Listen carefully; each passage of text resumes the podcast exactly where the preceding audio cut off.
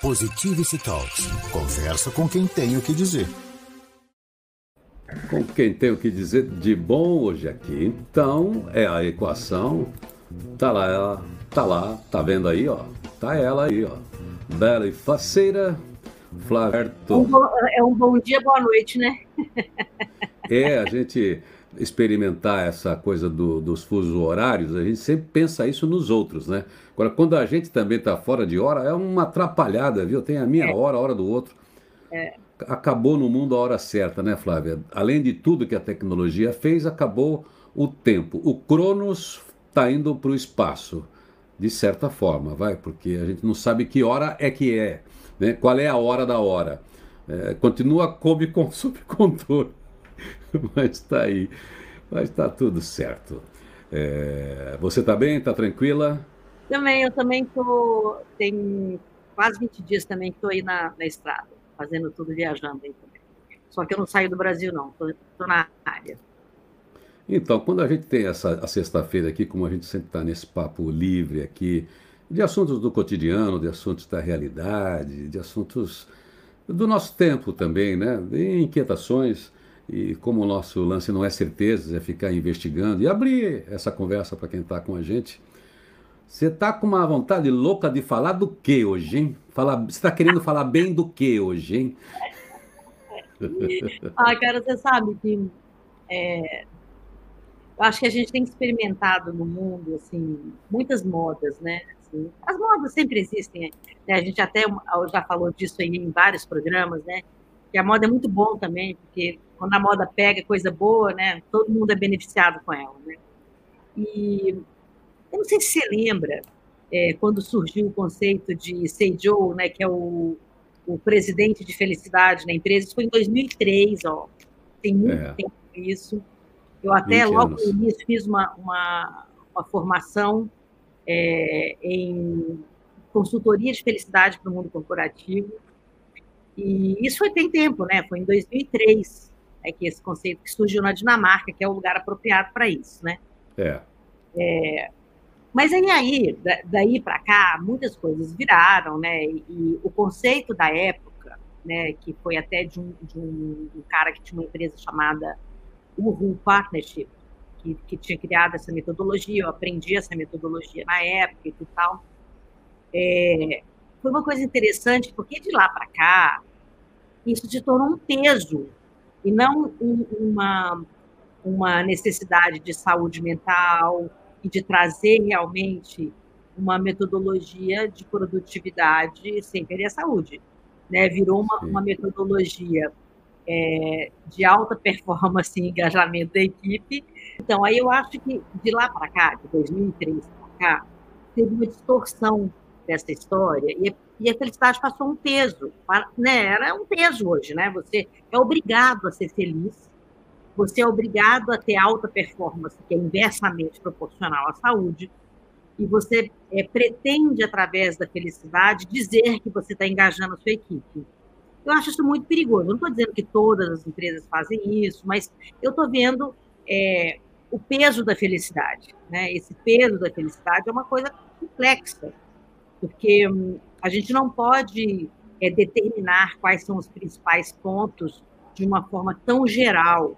Né? É, eu acho que, claro, existe é, uma necessidade muito grande mesmo da gente melhorar as relações, mas quando a gente coloca a felicidade é, num contexto de controle que nós controlamos é, como que a empresa ou nós é, vamos fazer a felicidade existir, principalmente, eu acho que uma conversa entre nós dois sobre isso, ela pode ser interessante pelo ponto de vista é, até oriental e esse olhar que nós temos né, da, da meditação, é, da, da, prática contemplativa, né? A felicidade externa, ela é muito temporária. É. Então, você, quando você tem um presidente de uma empresa responsável pela sua felicidade, né, para proporcionar a felicidade.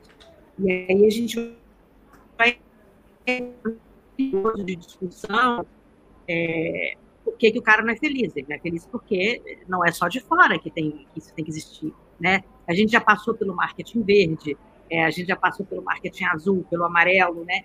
E agora eu acho que a gente precisa se preocupar também com a moda de transformar lugares felizes, porque até a própria é, mesinha ali de ping-pong, mesinha de não sei o quê, biscoitinho, é. cerveja, já não funciona mais. Né? Então, acho que tem que ter um olhar mais profundo de qual seria essa proposta hoje. Né? Então, você falou uma coisa bastante interessante. Para mim, traz o seguinte, desde essa época que a gente fala de felicidade, a felicidade na empresa, que aí você fica prototipando né, a felicidade. É. Né? Aí você fica padronizando. E se tem algo que não dá para padronizar, é felicidade por causa dos anseios, do tipo, dos desejos, enfim, da característica individual, dessa diversidade. Isso aí vai passear e vai vincular a, a diversidade é o que cada um busca para a sua felicidade. E quando a gente fica associando felicidade com alta produtividade, com comportamentos que todo mundo tem junto, aí a gente criou um batalhão, né? A gente criou gente que vai bater continência. Então é um modelo de hierarquia que é a gestão mais antiga que a gente tem. Ela serve para o exército, onde o modelo é hierárquico, porque é um, um modelo tradicional. É outra estrutura. As empresas hoje, dentro do ambiente de inovação, seja em nome da felicidade mesmo, que é essa coisa linda, gostosa que todo mundo busca, seja da alta performance, se quiser, se alguém quiser trabalhar um modelo assim e achar que todo mundo vai seguir o mesmo padrão, é impossível, né? Não dá para uniformizar a felicidade, né? Não. E aí a gente vai cair nessa felicidade externa que não faz sentido, né? É, e não faz sentido porque o conceito até é, não é só o conceito, a prática da felicidade, a gente sabe que ela é a longo prazo e a gente não tem controle sobre o que vai acontecer na vida para garantir que a gente está fornecendo felicidade, né? Então, eu acho que, que, a gente precisa muito prestar atenção é quando a moda distorce, cria algo obrigatório, né? Tem, tem até um, tem um estudioso que eu gosto muito, que ele é da London School of Economics, que é, chama Paul Dolan, ele fala que a felicidade são experiências de prazer e propósito a longo tempo, né? Que é justamente o que as práticas contemplativas é, discutem com o Ocidente, né? De por que, as pessoas ocidentais são muito infelizes. Né? E elas são muito infelizes porque, de fato, elas estão sempre terceirizando de certa forma ou buscando em objetos e, e mecanismos materiais né, essa busca, né? Eu vou falar uma coisa feia aqui agora. Parece que é contraditório a tudo aquilo que eu falo e a gente fala sobre propósito, né? A gente está bem com aquilo que a gente faz. Mas quando se trata de uma organização, de uma empresa para a qual eu trabalho, você sabe como essa empresa pode me deixar feliz e fazer eu trabalhar cada vez melhor? Cada vez mais engajado, cada vez mais interessado? Sabe como uma empresa me faz feliz? Hum. Me pagando bem e muito bem. Porque aí sim tem a ver com a estrutura da empresa. Porque o propósito já é meu. Eu vou fazer bem, eu vou fazer um bom trabalho. Agora a empresa quer reconhecer isso e paga bem. Então eu sou feliz, mais feliz quando eu, quando eu ganho bem. Assim, por isso que eu falei que é feio falar isso, parece que você está vinculado só à remuneração, à recompensa material. Então, quer dizer, a recompensa que eu tenho de propósito, eu já tenho. Ela já é minha, eu já trabalho para o mundo em tudo aquilo que eu faço, tenho um compromisso ético em todo o trabalho que eu entrego. Se eu estou numa empresa de lucratividade, de resultado, de performance, então eu quero fazer parte dessa performance também de resultados e lucro. Então, quem estava. Eu, eu saí uma vez, eu ouvi um, um, grande executivo, não vou falar o nome dele aqui, que é muito famoso, e isso a gente acabou de fazer um evento e saiu para conversar e tomar um vinho. E ele falou assim: não, o melhor motivador de uma equipe, de uma equipe é remunerar é uma empresa baseada em remuneração. Eu, eu, eu premio a minha equipe sempre pelo resultado. Eu premio. E quando eu faço campanha, eu não fico fazendo ali só é, chaveco, sabe, padronização, religião da produtividade, fico falando muito, olha, nós precisamos chegar a esse objetivo, esse objetivo vai gerar tal lucro e esse lucro vai ser distribuído assim e ele, ele tinha um grande desempenho, ele concorreu, ele conseguiu posicionar uma empresa frente a uma empresa muito grande no mercado, e eu não vou citar nenhuma das duas agora, porque é muito perigoso isso. Mas enfim, a gente gosta de recompensa, recompensa é o mecanismo de felicidade do ser humano, é bom que ele tenha propósito, que é uma autorrecompensa, mas enfim, como é que a gente faz para ser feliz com tanto chicote, com tanta chibatada nas nossas costas, com tanta exigência, hein, Flávia? Então, é, é, esse conceito da remuneração fazer feliz também, é, também é, depende, né? Porque a gente tem uma geração hoje aí que dinheiro não está comprando, não, entendeu? É. É, então, assim, eu acho que é tudo muito relativo, acho que depende da, é, do período, né? Assim, eu vejo muito também hoje é, uma geração que não quer só grana, entende? E não quer só benefício também, não. É que é, que é liberdade, entende?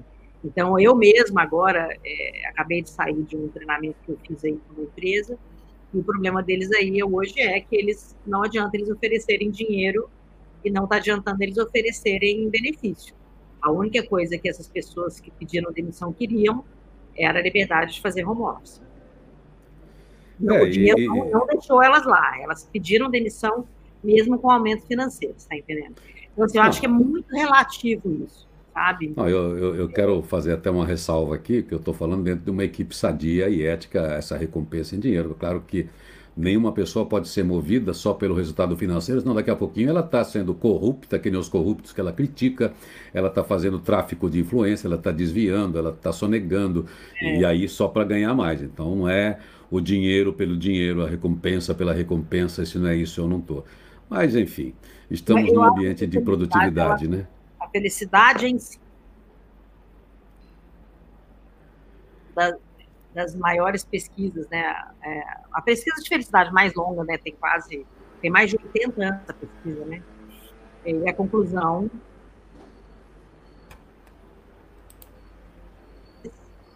é, é uma busca interna mesmo de boas convivências. Né? Então, quando... É, me fala de novo, que deu uma falhadinha aqui, de, dessa pesquisa que, que você citou aí sobre, sobre resultado, deu uma falhadinha na internet a, a, pesquisa de felicidade mais longa que é da Universidade de Harvard, eles falam que não é dinheiro, né, mas que boas convivências é, ter, lá trazem felicidade, a felicidade ela é interna, né, ela não, ela não é construída por coisas.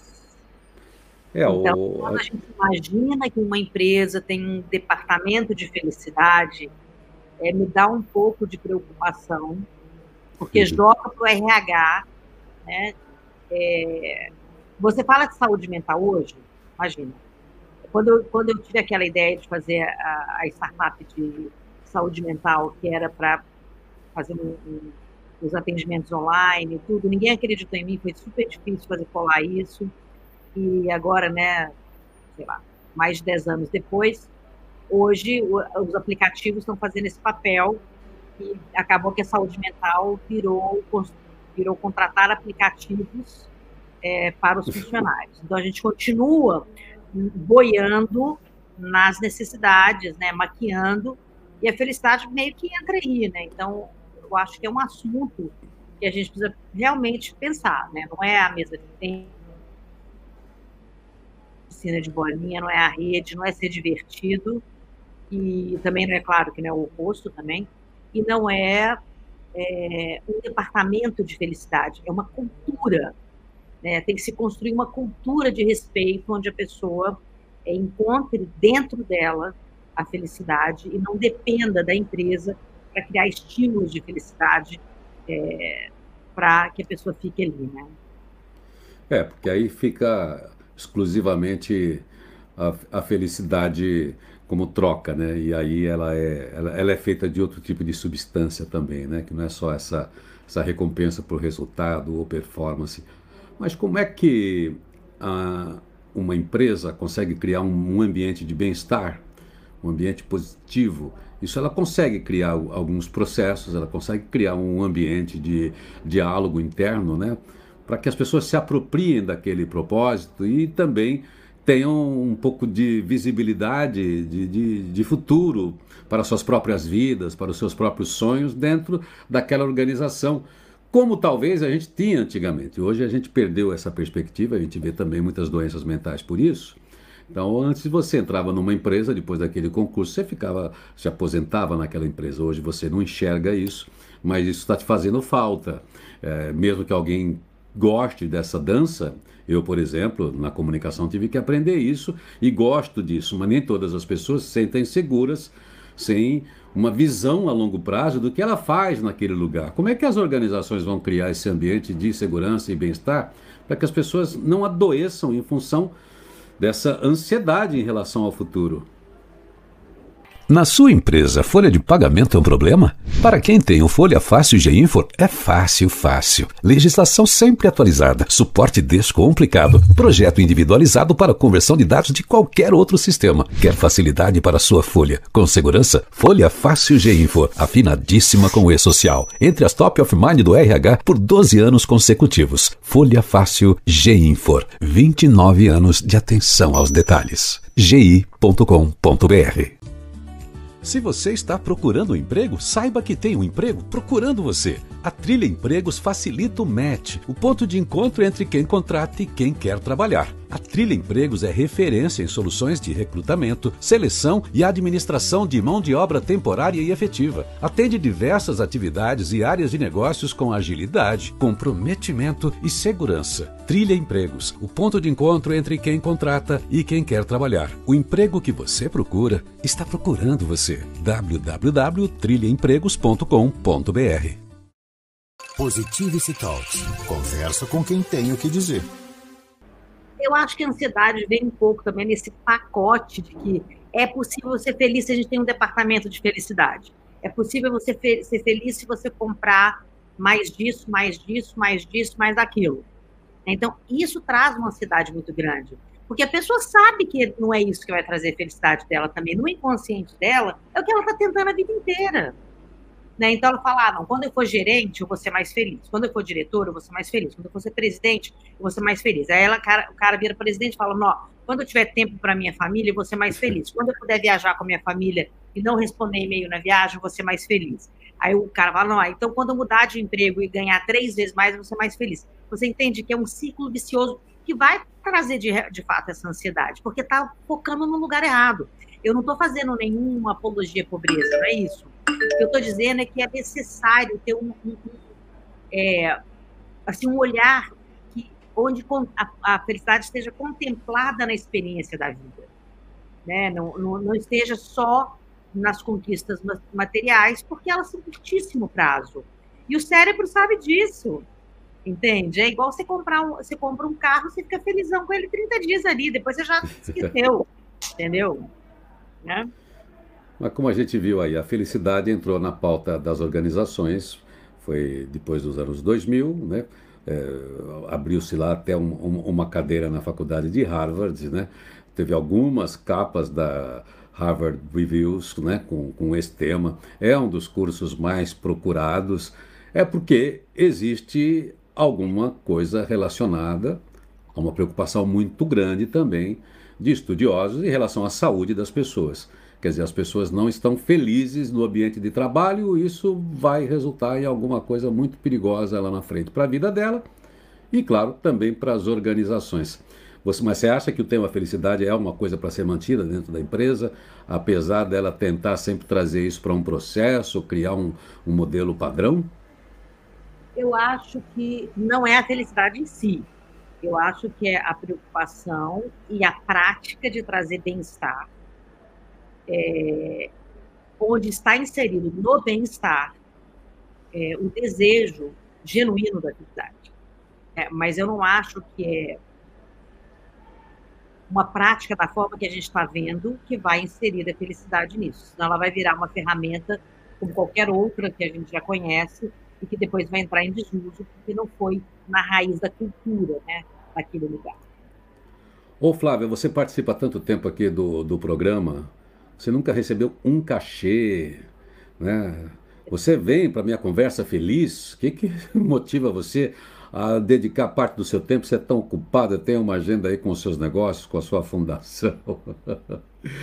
Fala dessa felicidade que é participar de alguma coisa que não te remunera. Eu vou te falar que eu tenho milhões de motivos, mas vou te falar os três principais. Primeiro, que toda vez que a gente conversa, eu aprendo muito e conversar com gente inteligente, eu acho que é um presente. É um presente. Então, eu ganho esse presente. Depois, eu acho que a gente é, a gente tem interesse genuíno em trazer é, assuntos que podem ser úteis de verdade e a gente tem um olhar é, sempre amoroso e humano né, para os assuntos que a gente traz. E o terceiro motivo é que é muito gostoso saber que as pessoas podem depois ficar, ficarem com essas informações e passarem ela para frente se for útil de alguma maneira. Então, acho que, que eu sinto uh, uma missão, assim, prazerosa mesmo, sabe? De poder buscar um assunto legal, de, inclusive, ouvir a opinião das pessoas sobre assuntos que a gente não falou ainda. Então, eu, eu fico feliz mesmo, verdade. Para mim é um prazer muito grande mesmo. Você gostaria de dar um toque para pessoas que têm essa responsabilidade dentro das organizações? Você citou o RH e você falou que esse cuidado também tem essa preocupação. Está sobrando para as costas do RH, desse profissional que está lidando com um mundo bastante complexo, com pessoas é, bastante diferentes, né? com uma temática social que está hoje dentro das empresas. É, que recado você daria para esse profissional de RH nessa conciliação de produtividade, de atender o papel da empresa que cada um deve ter, mas ao mesmo tempo de criar esse ambiente que dê é, condições desse profissional estar saudável dentro da organização? Eu acho que é, individualmente essa pessoa que é responsável por essa área, ela precisa conhecer a felicidade genuína. Porque se ela quiser só vender uma ideia e praticar uma ferramenta, sem ser genuinamente é, feliz e ter colocado em prática isso na sua própria vida, ela, ela não vai ajudar esse processo. Então, acho que começa do indivíduo mesmo, dessa pessoa responsável por entender o que é uma vida plena, é, o, o, que é uma, uma felicidade genuína e poder levar pessoas genuínas para falar sobre isso, né? E não mecanismos é, de, de distração é, para não olhar o problema da cultura do.